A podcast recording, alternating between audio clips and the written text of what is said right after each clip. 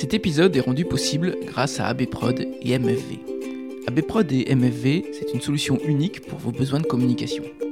Vous pouvez optimiser la visibilité de votre entreprise grâce aux conseils de spécialistes.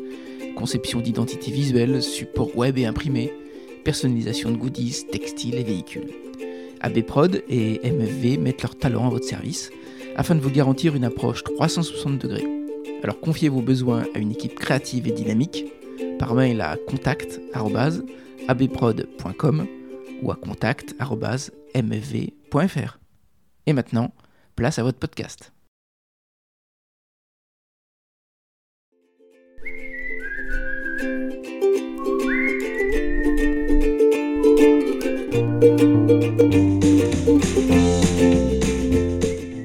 Bonjour à tous, ici Stéphane Bonneau et bienvenue sur Goodberry.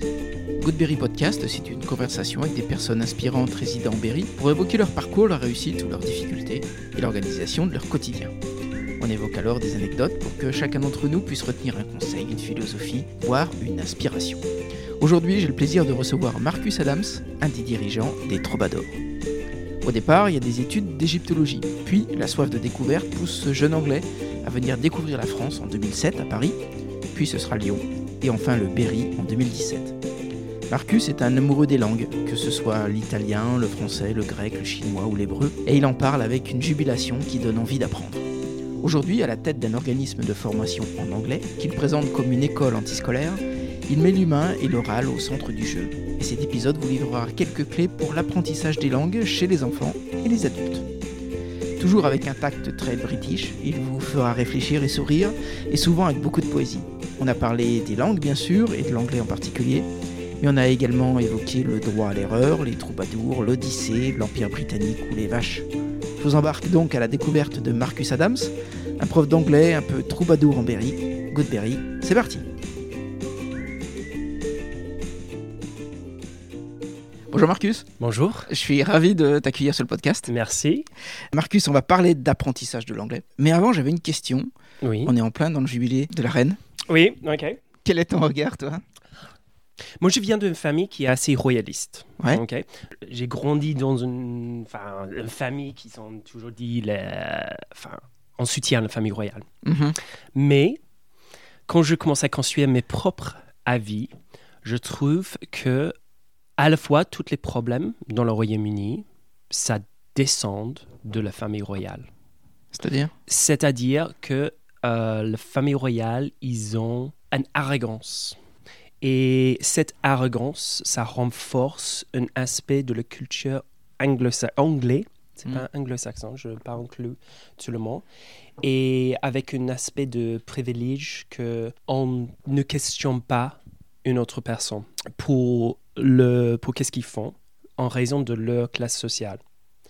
Et je trouve que c'est immiscible que pendant toutes les situations de la Panama Papers, avec le paradis fiscaux, que la reine qui a l'option de payer moins d'impôts a d'argent stocké là-bas. Et aussi toute la situation de son fils qui a payé une dame, euh, une femme, 12 millions de livres pour éviter qu'il y ait un procès et c'était la perte d'anglais qui sont payés pour ça. J'ai envie que la famille royale est plus là, mais j'ai peur quoi qu'il arrive après. Parce que le politique en Angleterre, c'est pas du tout bien. Donc le remplacement de ça, ça va être les classes en dessous de la reine qui dominent tous. Donc peut-être, en gros, malgré tous les problèmes, c'est toujours la meilleure solution. Donc toi, tu vas pas fêter le jubilé euh, ce week-end? Ah, enfin, oui, oui, oui, oui, bien sûr, bien sûr, on peut fêter, on peut fêter, c'est en fait, c'est en fait, euh, non, enfin, oui, je suis, je suis avec les amis euh, ce week-end à, à Clermont-Ferrand, donc on fête pas forcément le jubilé, mais je pense que, mais enfin, notre amie, elle, elle adore de faire des gâteaux, donc à mon avis, elle va faire un petit peu de gâteaux pour la, pour la reine. Bon, ok. Est-ce que tu peux nous euh, raconter comment tu te retrouves en France? En France, euh, je suis en France depuis 2007. Pourquoi? Parce que c'est pour un changement, pour une différence. J'étais à Liverpool avant, où j'ai fait mes études. J'ai une envie pour aller dans une capitale. Tu fais tes études de quoi? Euh, j'ai fait ma première licence, c'était égyptologie. Oui. C'est égyptologie, euh, mais avec une concentration sur la lettre. Mon deuxième, c'est pour être linguiste. Donc, il y a, il y a une logique, même si c'est c'est en air que ça n'a rien à voir, mais il y a une logique quand même. Rien à voir avec les hiéroglyphes? Euh, oui, oui, euh, j'ai passé une année en, en ça, mais on, on ne peut pas lire comme, comme dans le mamie, en fait, Ouais. juste lire comme ça. Non, il faut, il faut regarder, faire une transcription, puis faire une translittération, et puis faire une traduction de ça, et changer tout le formulaire, parce que le grammaire en Égypte, c'était un peu aléatoire à la voix. Ah. Donc, donc euh, bref, donc euh, j'étais, euh, j'ai décidé pour aller à, dans une capitale. Donc j'ai dit pourquoi pas aller à Paris au lieu de Londres, parce que j'avais déjà vécu un petit peu le, la vie londonienne. Donc j'ai dit pourquoi pas aller à Paris. J'étais là pour deux ans. Et puis, euh, je rendu compte que Paris, c'est très international. C'est très international. Et c'était assez difficile pour améliorer mon niveau de français. Mhm. Donc, j'ai déménagé à Lyon, où j'ai passé 8 ans à Lyon. Et après ça, Et tu faisais quoi euh, à Lyon pendant 8 ans? Moi, j'ai géré un centre, j'ai géré un centre de formation là-bas. Enfin, oui, co-géré. J'ai géré l'aspect de, de service de ça. Donc, euh, c'est centre de formation linguistique. euh, donc, euh, ouais, je faisais ça. Et puis, après ça, euh, on est déménagé dans la région. fait 2017. Donc, euh, c'est presque 5 ans maintenant. Euh, on est là. Et pourquoi là? Parce que mes parents, au même temps, ils ont acheté un bien à Prissac. Donc, j'avais, en à cette époque, c'est juste après Brexit, parce que tout le monde est lié maintenant pour les, pour le- pour les anglo-saxons, c'est tout lié à Brexit. Et euh, c'est juste après Brexit, et euh, j'ai eu une possibilité pour prendre un poste au Vietnam, à Saigon, qui est maintenant Ho Chi Minh, pour la même structure avec qui j'ai travaillé à Lyon. C'était bien vendu, le poste. Donc j'ai dit, OK, on va aller à- au Vietnam. Donc j'ai quitté ma vie à Lyon, vendu l'appart, donné plein de meubles à quelqu'un, tout le monde, euh, euh, comme ça. Et puis, euh, passer un petit peu de temps, enfin, j'ai venu dans la, dans la région pour passer un petit peu de temps avec mes parents, pour aider avec leur installation en France. À ce moment-là, j'ai reçu le contrat pour le travail au Vietnam. Et enfin, le niveau de paye, c'était mieux que la France, mais le montant de travail, c'était beaucoup plus. En heure, oui, donc c'est-à-dire, dans mon, dans mon poste, c'était le- c'était 38, mais à, au Vietnam, c'était plutôt 60 par semaine. Donc, euh, c'était énormément de travail. Et il avait cinq jours de vacances dans l'année. Et ça, c'est pour les personnes cadres. Cinq jours de, de vacances. Chaque année, on accumule une jour supplémentaire. Et j'ai dit, pour aller en Asie, pour passer mon temps dans un bureau, Mhm. non, non. Donc je dis, OK, on ne change pas. Et au, au ce moment, avec toutes les situations de Brexit, on a rendu compte que euh, on va perdre notre ancienneté en France si on quitte la pays, qui est logique. Donc euh, je dis, non, il faut qu'on reste pour garder, euh, garder notre ancienneté, pour puisqu'on peut avoir la carte de séjour, pour puisqu'on peut éventuellement avoir une nationalité qui est en cours actuellement. Donc euh, voilà, j'ai resté. D'accord. Bref. Et là, tu décides de monter une structure? Euh, oui, c'était en plan, c'était en plan, euh, toujours. Donc euh, le plan original, c'était pour passer 5 ans en Asie, stocker un petit peu d'argent, Mhm. et puis lancer la structure. Et on, on s'est dit que pourquoi pas avancer cette, ce plan sans d'aller en Asie. Euh, donc au niveau finance privée, ça va être beaucoup moins difficile entre guillemets si on était en Asie, on est stocké, on est venu avec plein d'argent. Mhm. Euh, en effet, à ce moment, on est inscrit dans le- une formation euh, qui était à l'époque gérée par le CCI, de la Chambre de commerce et industrie, créateur et repreneur d'entreprise. Ok. Donc, on a suivi cette formation qui était deux mois, il me semble. Mhm. Et maintenant, ça, c'est avec le BGE.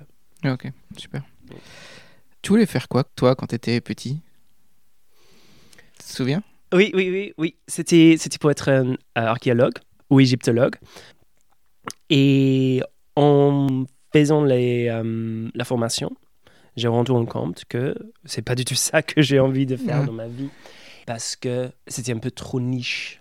Et moi, je suis un, euh, c'est une personne qui aime bien le, en France, on, dit les lettres, mais la science sociale, qui est quelque chose qui me plaît plus. Mais à l'époque, c'était pour, pour être ça. Tu as visité l'Égypte? Euh, Oui, oui, ouais. Oui, c'était, c'est juste au nord, mais euh, oui. Mais j'ai jamais fait toutes les Nils et des choses comme ça, donc euh, ouais. D'accord, ok. T'étais comment, toi, petit? Déjà, très mignon. et euh, moi, je suis le petit, le Benjamin de trois. Toi, enfin, on est trois garçons. Ouais. Donc, mon frère né, il a six ans plus que moi. L'autre est mois, quatre ans en plus que moi. Mhm. Et tous les deux, ils sont nés le même jour, deux ans à part. D'accord. Donc, ils ont presque jumeaux. Et ils ont la même taille et des choses comme ça. Donc, tout le monde traitait comme les jumeaux. Donc, moi, j'étais le, petit extra avec, avec les jumeaux. Donc, c'est-à-dire, j'étais un peu fils unique, mais, mais le, petit de trois. Pour moi, je, je crois que j'étais assez sage. Peut-être c'est pas la réflexion de mes frères. Moi, je suis une personne qui, qui aime bien pour être social dans un groupe, mais dans ce groupe, pour d'avoir un ou deux amis hyper, hyper proches dans mon petit groupe de très proches. Je suis très bavard, etc. Pas de du sage. Mais au niveau de réflexion publique, peut-être un petit peu plus. Ok. T'avais des, des intérêts pour les langues étrangères, déjà petit? Oui. Quand j'étais enfin, toujours en vacances, j'ai toujours essayé de, de, de, de lancer les petites phrases dans, dans les langues différentes. euh. oui, oui. C'était pas forcément quelque chose pour bien étudier, Hmm. mais c'est juste pour, pour, pour d'avoir un plaisir de le fait que je peux réussir de dire quelque chose dans une autre langue, les gens comprennent et j'ai un résultat. Donc, soit un échange, soit pour acheter quelque chose, juste pour dire le bonjour, etc. Donc, oui, autant que, que petit, c'était ça. Quand je commence à être euh, euh, plus âgé, oui, j'ai étudié le euh, itali- italien Hmm. et français, pas français en école, et italien euh, enfin, en périscolaire. Donc, euh, on peut dire oui un petit peu pour, le, pour la langue, mais c'était pas forcément quelque chose que je, que je imaginais comme un travail. Ok. Il y a une langue que tu aimerais parler? Une langue que tu, que tu apprécies? J'aime bien le grec et aussi euh, le chinois. J'ai fait quelques cours de chinois, chinois mandarin. Euh, ça, c'est quelque chose que j'ai envie de, faire un petit peu plus parce que je trouve que c'est une langue hyper intéressante, hyper riche. Mais une langue qui m'intéresse beaucoup, peut-être que je vais jamais étudier, c'est le hébreu. Parce que, pourquoi Pourquoi? Parce que c'est assez intér- intéressant comme, comme langue vivante parce que c'était un peu une langue reconstituée. Donc, euh, ça a existé, ça a toujours existé, mais la langue qui parle en Israël actuellement, c'est peut-être pas forcément la langue qu'il a parlé à l'époque. Hmm. Donc, ils ont reconstruit cette langue et donc, c'est, je trouve c'est assez intéressant et innovant. Et aussi, c'est un bon modèle pour la protection des langues différentes Mhm. Euh, dans le monde entier parce qu'effectivement, le, c'est comme les animaux, avec l'extinction des animaux, chaque jour, il y a, y a une langue qui part. Donc, ça, c'est une partie de nos richesses et il faut les garder. Donc, euh, oui, c'est, c'est peut-être ça, mais peut-être je ne vais jamais étudier. Si on parle d'apprentissage de langue, tu penses qu'il faut être, euh, il faut être curieux pour apprendre une langue? Pas forcément, mais il faut d'avoir un besoin. Tu penses qu'il faut avoir un besoin? Oui, ça c'est le seul moyen pour apprendre, enfin dans tous, je trouve. Je trouve, il faut d'avoir un besoin. Le besoin pour être, j'ai besoin de réussir, j'ai besoin de faire un échange, j'ai besoin d'aller en vacances, j'ai besoin de, de, de, de mon poste, etc. Mais c'est pour d'avoir un vrai besoin. Ça, c'est le seul, enfin, je trouve, c'est la seule façon qu'on peut assimiler et commencer à utiliser et pratiquer une situation d'apprentissage. Quand je dis besoin, le certificat à la fin, c'est pas du tout un besoin. Mm. C'est, c'est, ça, c'est, ça, c'est fausse. Et à la fois, ça, c'est le problème avec euh, le système éducatif de le monde entier, quand on dit aux enfants, allez, vous pouvez avoir votre bac à la fin et vous pouvez faire ci et ça avec. Donc voilà, ça, c'est l'incentive. C'est pas du tout ça. Il faut construire un vrai besoin qui est, avec ça, on peut faire une autre chose. C'est, plutôt ça. Hmm. Mais ça aide pour être curieux. Ça, ça, ça aide, ça aide. Hmm. Tu parlais de l'école là? Pourquoi, à ton avis, les petits Français, ils sont pas bons en langue étrangère? Ça, ça ne vient pas de, de l'école. Ça vient pas de, de le système. Ça vient de un aspect des Français qui est bien implanté au noyau de votre culture. Vous critiquez des autres personnes. Commentaires, vous avez toujours un avis de notre personne. Donc, je vois le fait que les Français, à la fois, ils demandent quelqu'un qui a fait une faute. Et avec les enfants, ils demandent jusqu'au moment qu'ils ont en, en pleurant. Mais pour les adultes, ils font la même chose. Tout le monde a un avis, tout le monde critique. Et ça construit un aspect de peur dans les gens. Ils sont timides, ils ne veulent pas faire des erreurs, ils ne veulent pas faire des fautes. Et quand je dis on apprend avec le besoin, on apprend aussi par les fautes, par les erreurs. Les seules façons on peut améliorer, c'est pour faire des erreurs. Parce qu'une erreur, c'est un essai de perfection. Mhm. C'est pas un problème. Et les Français, je trouve, après 15 ans en France, ont peur de faire des fautes, donc ils restent silence jusqu'au moment que il arrive de dire quelque chose dans une façon parfaitement, et ça arrive jamais. Donc ça, c'est pourquoi je trouve peut-être le niveau en France, qui est techniquement supérieur que le niveau en Italie, mais en Italie, ils sont bavards, ils parlent, ils parlent, ils parlent, ils n'arrêtent pas. En fait, c'est difficile les Italiens dans un cours. Mais, mais euh, je trouve ça c'est à la fois la raison pourquoi il y a un niveau techniquement inférieur en France. Donc la structure s'appelle euh, Troubadours? Les troubadours. Les troubadours Les troubadours, oui, troubadours. Alors pourquoi ce nom? Les troubadours, depuis l'époque, c'est toujours les, les personnes qui, qui, qui transportent, qui transmettent euh, la culture. Donc Ouais. à l'époque, c'était pour voyager entre les châteaux, pour chanter, pour, pour, pour passer les nouvelles, les actualités aux châteaux différentes. Donc c'est-à-dire pour transmettre les cultures et aussi pour apprendre une culture dans le château et transmis à un autre. Donc c'était c'est l'aspect de transmission, apprentissage, retransmission, reapprentissage. C'était quelque chose qui nous... Enfin, on a constaté que c'est intéressant. C'est l'aspect que c'est un voyage et l'apprentissage, c'est un voyage. Pour nous, c'est le structure, la création des troubadours, c'est un voyage. Nous, on est là pour apprendre de notre clientèle. Notre clientèle est là pour apprendre de nous. Donc, c'est carrément dans cet échange qui est quelque chose qui, qui nous plaît. Et on a constaté que les troubadours, c'était un mot qui a représenté ça Mhm. après d'avoir choisi, on a découvert toute l'histoire de Guillaume le Troubadour, qui était dans le sud du département de l'Indre, et euh, qui, a, qui a construit le château Guillaume, Mhm. qui était le père de Éléonore d'Aquitaine. Et euh, lui, il était nommé comme le premier troubadour, etc. Donc, il avait une histoire riche dans cette région. Et donc, euh, ça, c'est juste au hasard, ça nous, ça nous ancrait carrément dans la localité, le, enfin, le, le local, Mhm. qui est, enfin, le culture local. Quand tu dis que l'apprentissage c'est un voyage, qu'est-ce que tu veux dire? Il faut peut-être revenir, enfin, avant qu'on ait trouvé le nom Les Troubadours, on voulait être, s'appelle Ithaca.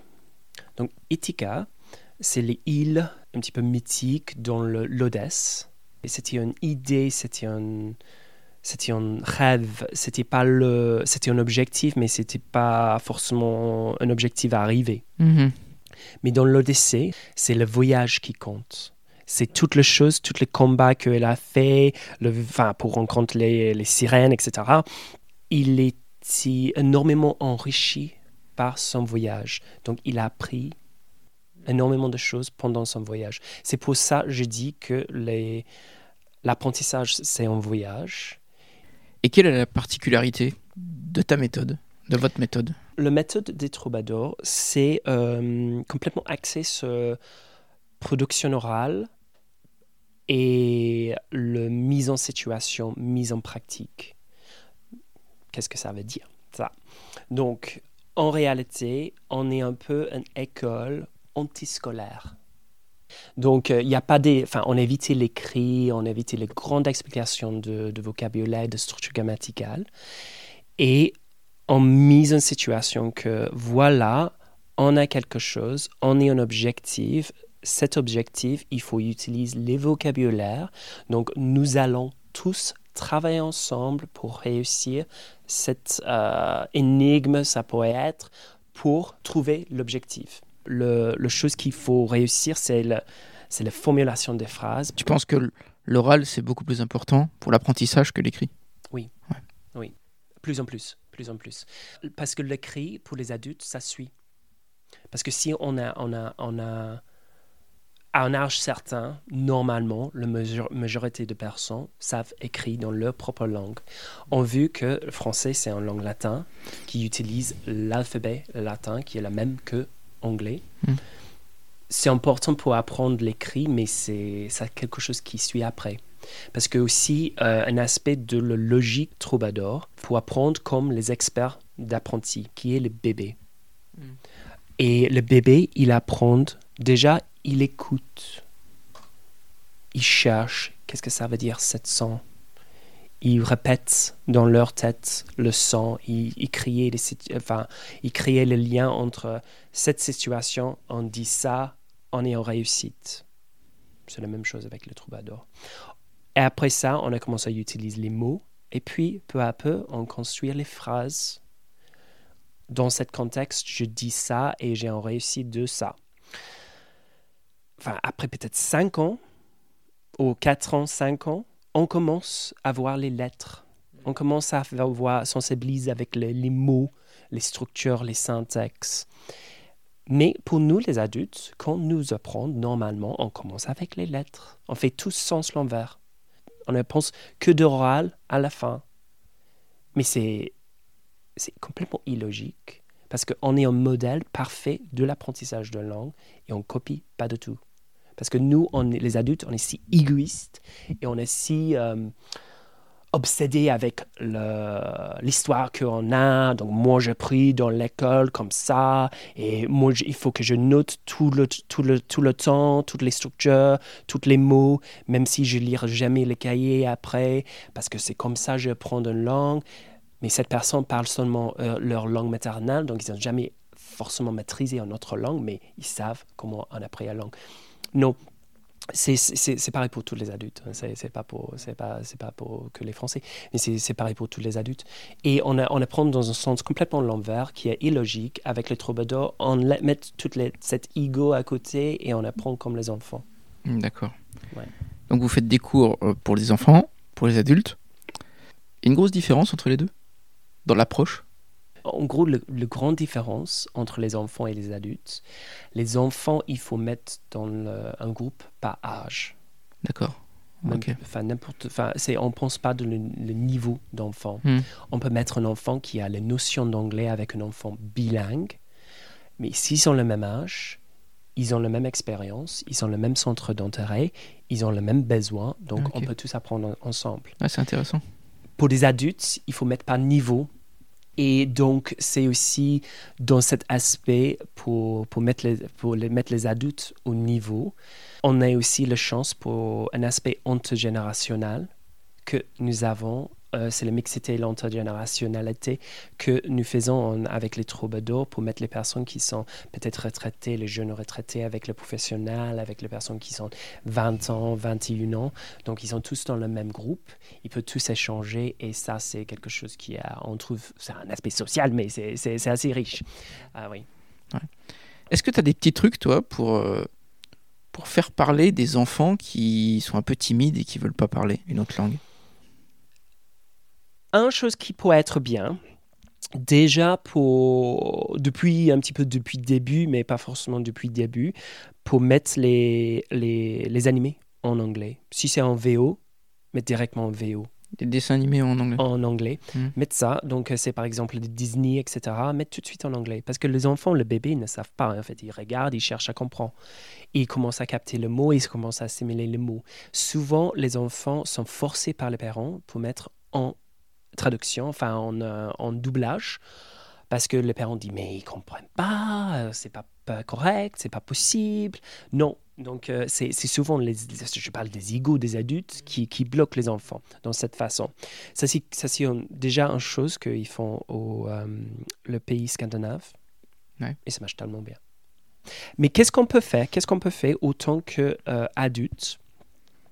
C'est pour mettre les enfants dans une situation qu'ils peuvent jouer dans une langue. OK? Donc, c'est-à-dire, euh, même juste une petite chose pour mettre les post-it sur les objets dans la maison. On peut, les adultes peuvent chercher sur l'Internet de, pour les mots, pour écrire les mots euh, et coller le post-it sur un objet. Mhm. Mais la chose qui est importante, c'est pour jamais critiquer la prononciation d'une quelqu'un, de quelqu'un. Parce que c'est, par exemple, si l'enfant est timide déjà, Mm. et on commence à dire non, c'est pas ça, c'est il faut dire le th, il faut dire le f, f, f, etc. Ça, ça, ça commence à créer un blocage pour l'enfant. Et le blocage, c'est la chose le plus difficile pour un formateur, enfin, c'est un, un professeur de langue. Parce que ça, c'est un aspect psychologique. L'apprentissage la langue, qu'il faut déconstruire le blocage de quelqu'un pour puisse, on peut commencer à continuer. Il faut toujours éviter la construction ou l'imposition d'un blocage dans l'enfant.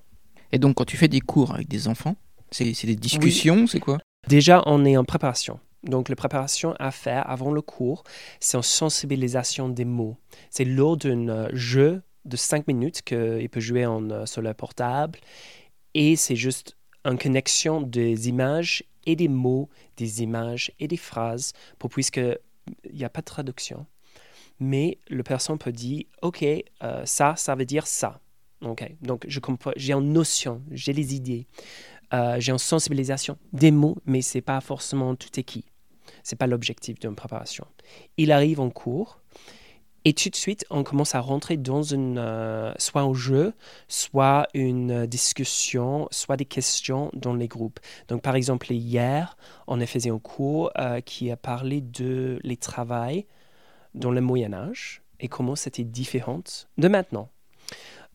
Donc, les stagiaires, ils ont fait de préparation pour apprendre chevalier, princesse, une Smith qui est un ferronnier. D'accord, ouais. Oui. Ouais. Donc, euh, tous les travails comme ça. Au début de le cours, c'est la connexion, depuis, la connexion avec les images entre les, les personnes, le nom, le titre de personne et l'image, et pour échanger avec l'autre personne dans un groupe, lors de, enfin, pour poser des questions de est-ce que c'était facile ou difficile, ce travail? La prochaine étape, c'est pour mettre les stagiaires dans une situation qu'ils interrogent entre les groupes pour dire vous, vous pensez c'est un travail facile, pourquoi? Et commence à utiliser les, les petits mots pour reconstruire une deuxième phrase. Donc, pour, pour, pour comment ça arrive dans une situation de conversation, entre guillemets. C'est en gros, c'est, enfin, je ne vais pas rentrer dans tous les détails de cours, mais euh, c'est, en gros, c'est ça. Pour les enfants, c'est un peu différent parce que les enfants, il faut faire plusieurs activités. Donc, par exemple, pour les enfants, la première chose à faire, c'est en connexion, enfin, c'est un petit, euh, c'est un petit affiche où ils peuvent colorer, enfin, c'est les petits enfants, ils peuvent colorer les travails différents. Donc, on concentrait plutôt dans le centre d'intérêt des enfants, donc chevalier, princesse, et on a pris le, le ferronnier. Donc, ils construisent les connexions de cette personne à sept titres et sept noms pour le travail. Est-ce que c'était un travail facile? Qu'est-ce que ça veut dire facile? Donc, on va faire des activités, on va faire des jeux, on va faire des mouvements qui est facile et on va faire des mouvements qui est difficile.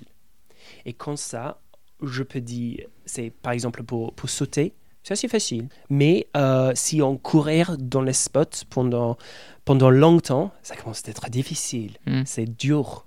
Donc, je, je répète les mots comme ça pour puisse les enfants peuvent savoir que ah ok c'est pas l'action qu'il veut dire mais c'est le sentiment enfin l'adjectif. Mhm, mhm. la description de qui est facile qui est difficile. Et après ça on retourne aux premières activités pour dire est-ce que la vie d'une princesse c'est facile? Hmm. Les enfants disent oui, c'est facile, mais bon, ouais, peut-être c'est pas facile pour tout le monde. Mais bon, est-ce que c'était difficile pour être un chevalier? Non. C'est. Est-ce que c'est facile pour un chevalier? Non, c'était difficile parce qu'il peut mourir et des choses comme ça. Et les enfants, enfin, je, je pousse de parler un petit peu en franglais. S'ils connaissent le mot en anglais, ils lancent le mot en anglais. S'ils ne connaissent pas, je dis en français. C'est pas grave, je comprends. Mais l'objectif, c'est pour éventuellement pour place, on place le maximum des mots en français avec anglais et, et éventuellement il, a, il arrive de parler en anglais et on peut rectifier toute la syntaxe après. Ah, Ok, d'accord. Ouais. Toi, tu parles bien français, Ah, merci. très bien français. Merci, merci, merci. Quand tu arrives en France, qu'est-ce qui t'a le plus étonné dans la langue française? Le tutoiement. Tutoiement. Oui, c'est, dingue. En fait, en, en- en- école, on n'est pas appris le tutoiement. Bah, vite fait. Vite fait. euh, mais c'était, c'était pas du tout le cible de cours. Donc, c'était tout à vouvoiement, tac, tac. Et quand je, quand, quand je suis arrivé en France, euh, j'étais invité dans une fête. C'était à Mhm. Paris. Et euh, c'était dans les premières deux semaines ou quelque chose comme ça. C'était en fait assez international. international. Et il avait une Italienne. Elle a posé des questions. Tu viens d'où? Mais avec une accent italienne. Et c'est hyper vite parce qu'elle a, pris quelques bières donc elle, elle a parlé très très vite. Pour moi c'était très vite. Elle dit tu viens d'où? Tu viens d'où? Tu viens d'où? Elle a dit sans, enfin, sans et je dis mais je comprends pas. Je comprends pas qu'est-ce qu'elle dit. Et euh, elle, elle a dit ah oui vous venez d'où? Je dis ah oui ok. Et j'ai répondu. Et je dis j'ai constaté que il avait eu une partie de la langue, la plupart de la langue sociale que je que j'ai aucune idée en fait. Donc euh, et donc ça c'était c'était un choc. C'était un choc que le notre professeur en Angleterre ils ont ils ont carrément fait un choix. Sauf si j'ai zappé complètement le parti de tutoiement, mais franchement ils ont ils ont ils ont fait un choix de on enseigne le vouvoiement et pas le tutoiement. Hmm. Et ça c'était même maintenant à la fois, il faut que je réfléchisse avant de, de dire quelque chose en, en tutoiement. Tu sais d'où ça vient ça en Angleterre qu'il y ait une seule forme, qu'il y a le you, c'est tout? À l'époque, on a eu les deux. On a eu euh, thee, thy, thou, qui est euh, tutoiement. C'est, et maintenant, on utilise seulement pour, pour prier. D'accord. Donc, c'est-à-dire, on tutoie le Dieu. Mhm.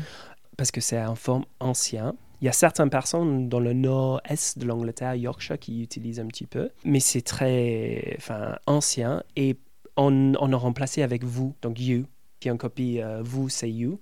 Enfin, au niveau linguistique, anglais, c'est assez intéressant, le, le changement entre anglo-saxon et anglais, l'évolution. Mhm. Parce que anglo-saxon, c'était assez. euh, c'est en langue germanique, bien germanique.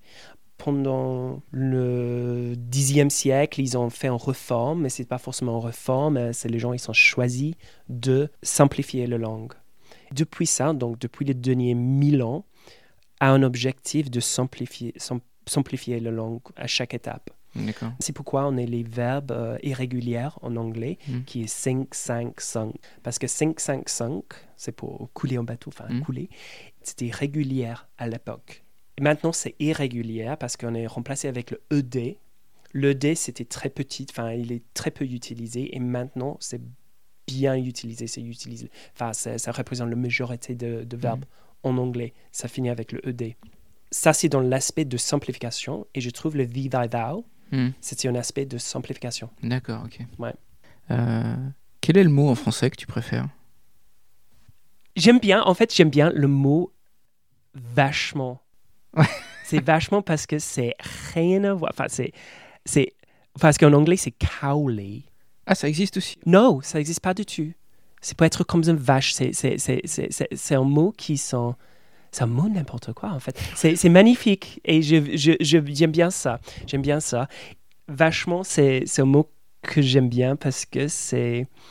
C'est un mot qui est ancré sur le territoire. C'est, c'est, c'est pas forcément un mot paysan, enfin, mais ça représente le cœur des Français qui est connecté au paysage.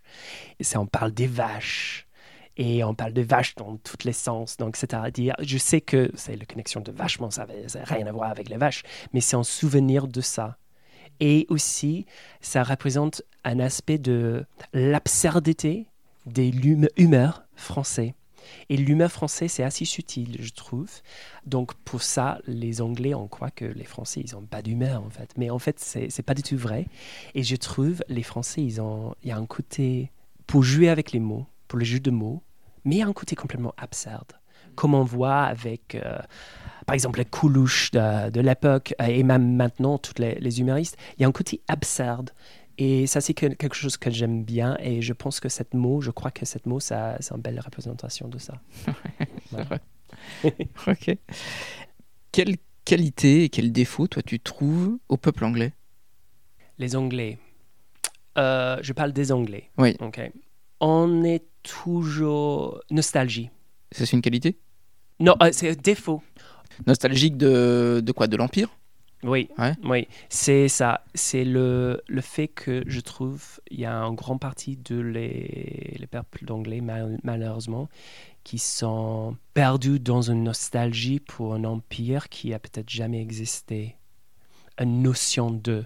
Pourquoi tu dis qu'il a jamais existé? Si l'empire existait, elle existait, mais la notion de l'empire que la magie ne s'est jamais existé. Les Anglais construisent les, les, chemins de fer partout, ils sont connectés le monde. Ils ont, enfin, c'était le premier pays qui, qui dit non esclavage, même s'ils ont continué l'esclavage un petit peu. Et euh, donc, c'est- tout cet aspect que le, toutes les réformes de le monde entier viennent de les Anglais. Nous sommes les grâces peuples qui a, qui, a, qui a cultivé le monde. C'est ça que je trouve, c'est le plus grand défaut des Anglais actuellement. J'ai trouvé pour un moment, euh, dans, enfin, dans les années 90, que cette idée, c'est parti. Le Mhm. multiculturalisme, multiculturalisme a remplacé cette notion. Et ça a revenu. Ça a revenu avec la force. Mais les qualités, Et la qualité les qualités, c'est le convivialité, le fait que tout le monde peut réunir à n'importe notre statut social pour réunir dans un aspect collectif. Ouais. Tu penses qu'il y a un mélange plus, plus fort qu'en France? Oui, oui, oui. Euh, même si c'est, enfin, c'est, il y y a un mélange en France, mais Mhm. c'est, il y a l'aspect de ghetto. Enfin, en fait, ça n'existe pas forcément en Angleterre, même si ça existe, hein, mais, Mhm. mais c'est, c'est moins, c'est moins, c'est plus mixte. ouais.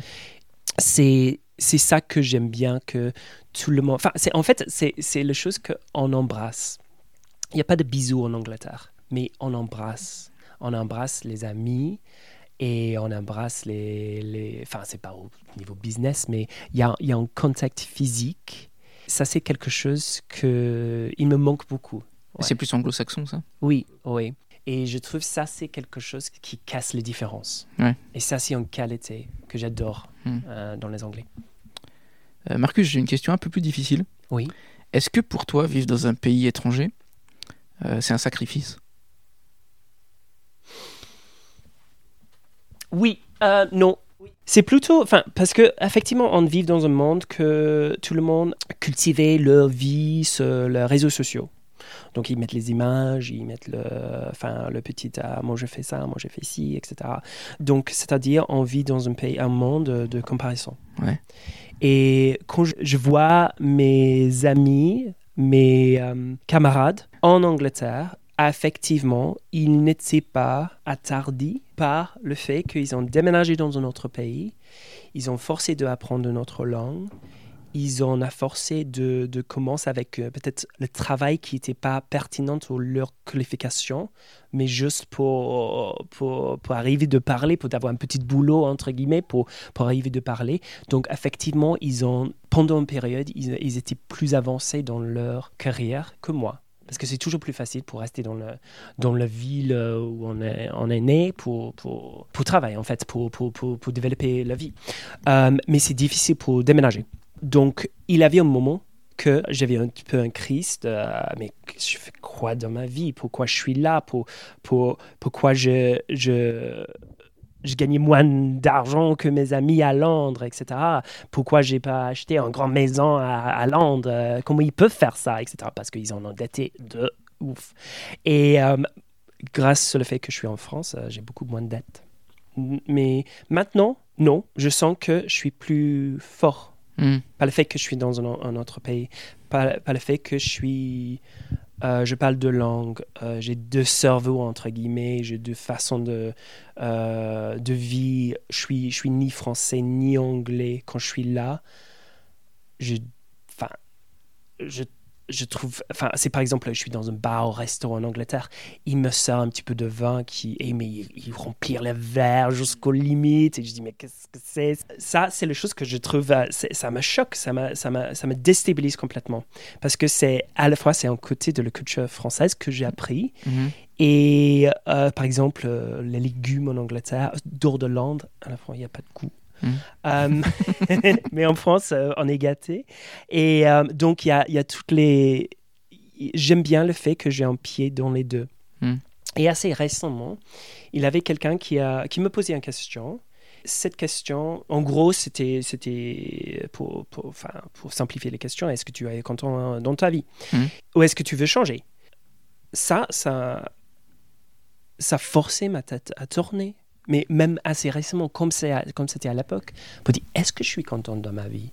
Est-ce que je suis content pour être chef d'entreprise? Est-ce que je suis, je suis content pour, pour avoir toute la pression de ça? Est-ce que je suis content que, que si je, je, je restais à Lyon et continuais dans un poste et changer de poste, je vais avoir plus d'argent et j'ai pas vendu mon appartement? Ou est-ce Mhm. que aussi j'allais au, au Asie euh, pour faire ça, pour faire ci? Donc ça ça m'a forcé de, de réévaluer ma vie la décision que j'ai fait, que j'ai fait, c'est oui, je suis content dans ma vie.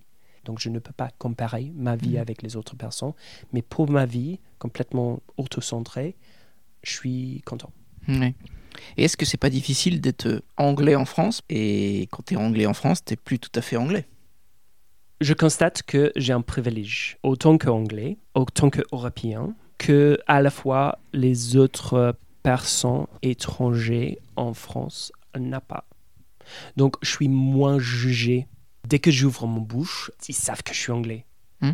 Mais il y a aussi un privilège pour être anglais parce que ça rentre dans l'histoire de la France, c'est toujours le combat, etc. Donc c'est plutôt une convivialité. Donc je trouve que c'est pas pour être anglais en France, c'est pas une négative. Mm. C'est pas c'est pas difficile. C'est on les gens ils prennent le temps avec nous, ils sont très sympas. Ils aiment bien qu'on nous parle, même s'il y a des petits mots, etc. On est moins jugé. Mhm. Donc, euh, mais en bref, en- je ne sens pas que c'est difficile. C'est- ouais. Ouais. Est-ce qu'il y a des livres ou des films que toi t'aimes bien? C'est mon, mon livre préféré, c'est un livre russe euh, qui s'appelle Le Master et the Margarita, Le Maître et la Margarita. Et euh, ça, crie, ça écrivait par Bolokov. Ça parle de. C'est comme on parle de l'absurdité. C'est Mhm. c'est un peu absurde. C'est un monsieur qui est dans le- les années 30. C'est juste après le. Suite à la révolution, donc le- sous le soviet. Et il est voyagé dans le temps, dans l'histoire. Et il est guidé par son chat qui s'appelle Marguerite, Margarita. Et il visite le diable. C'est un peu comme Faust. Il vole dans l'air autour de Saint-Pétersbourg, euh, à Moscou. Et c'est. C'est hyper intéressant. Il rentre dans le cours de le diable et il, danse avec le diable. Enfin, ça représente le- l'esprit russe. Ça représente un aspect très romantique des Russes que nous, on ne voit pas. Et bien sûr, avec ces situations de la guerre froide, on traite comme les ennemis, etc. Et même, on ne parle pas de la situation actuelle. Donc, euh, je séparais le pays de le peuple. Ouais, bien sûr. Donc, euh, je trouve les, les Russes sont, sont un peuple très romantique, mais ils, sont, enfin, ils cachent ça Mhm. cachent ça. Et ça sort dans leurs poèmes, ça sort dans leur esprit, ça sort dans leur littérature. Donc je trouve cet livre, c'est magnifique. Ok, merci. Et un film?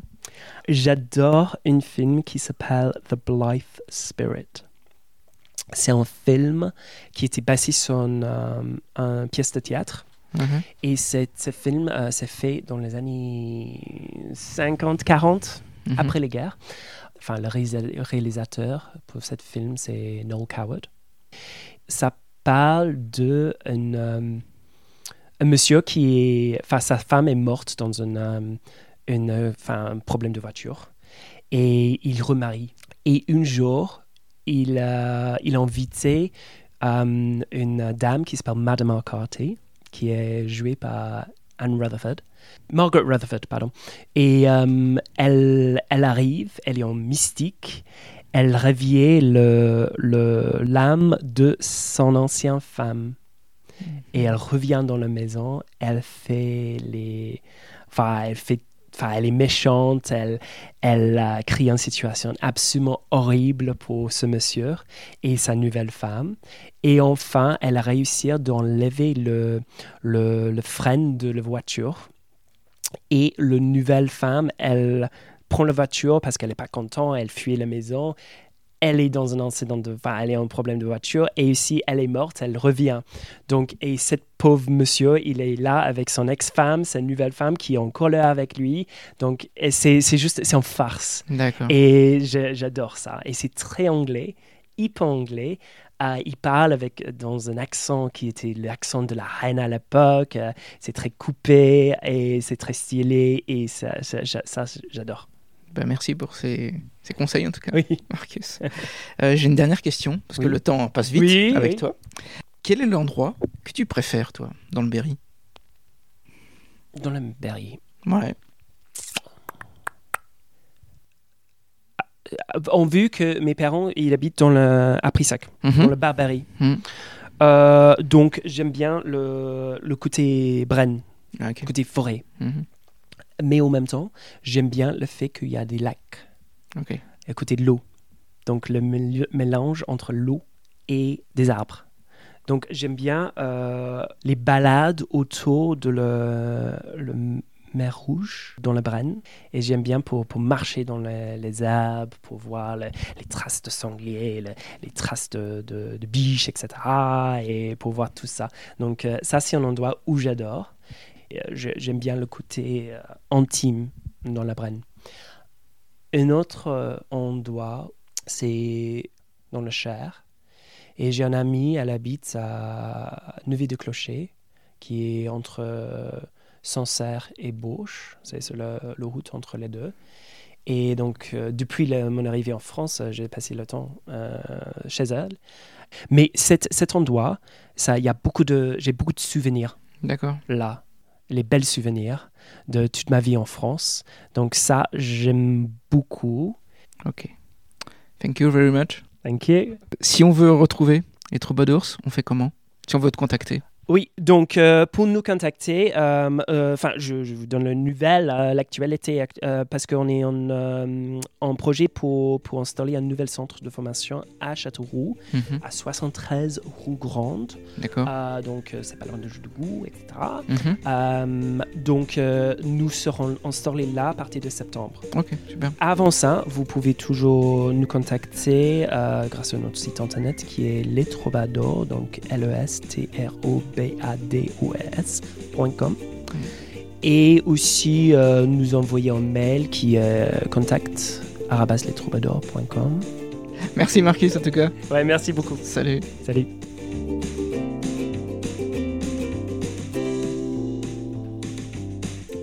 Hello, j'espère que l'épisode vous a plu et que ça vous a donné envie de vous mettre ou de vous remettre à l'anglais. Quelques infos sur la communauté. Goodberry reste le premier podcast local berrichon avec plus de 4300 écoutes. Soyez-en remerciés. À l'approche de l'été, Goodberry fera une petite pause à partir du 15 juillet pour revenir à la rentrée avec des invités incroyables et inspirants. Pour être informé des nouveaux épisodes, il vous faut vous abonner sur votre plateforme préférée. Et de cette manière, vous ne manquerez aucun épisode. Je vous donne rendez-vous pour un prochain épisode avec une invitée inspirante. D'ici là, let's speak English and inspire us.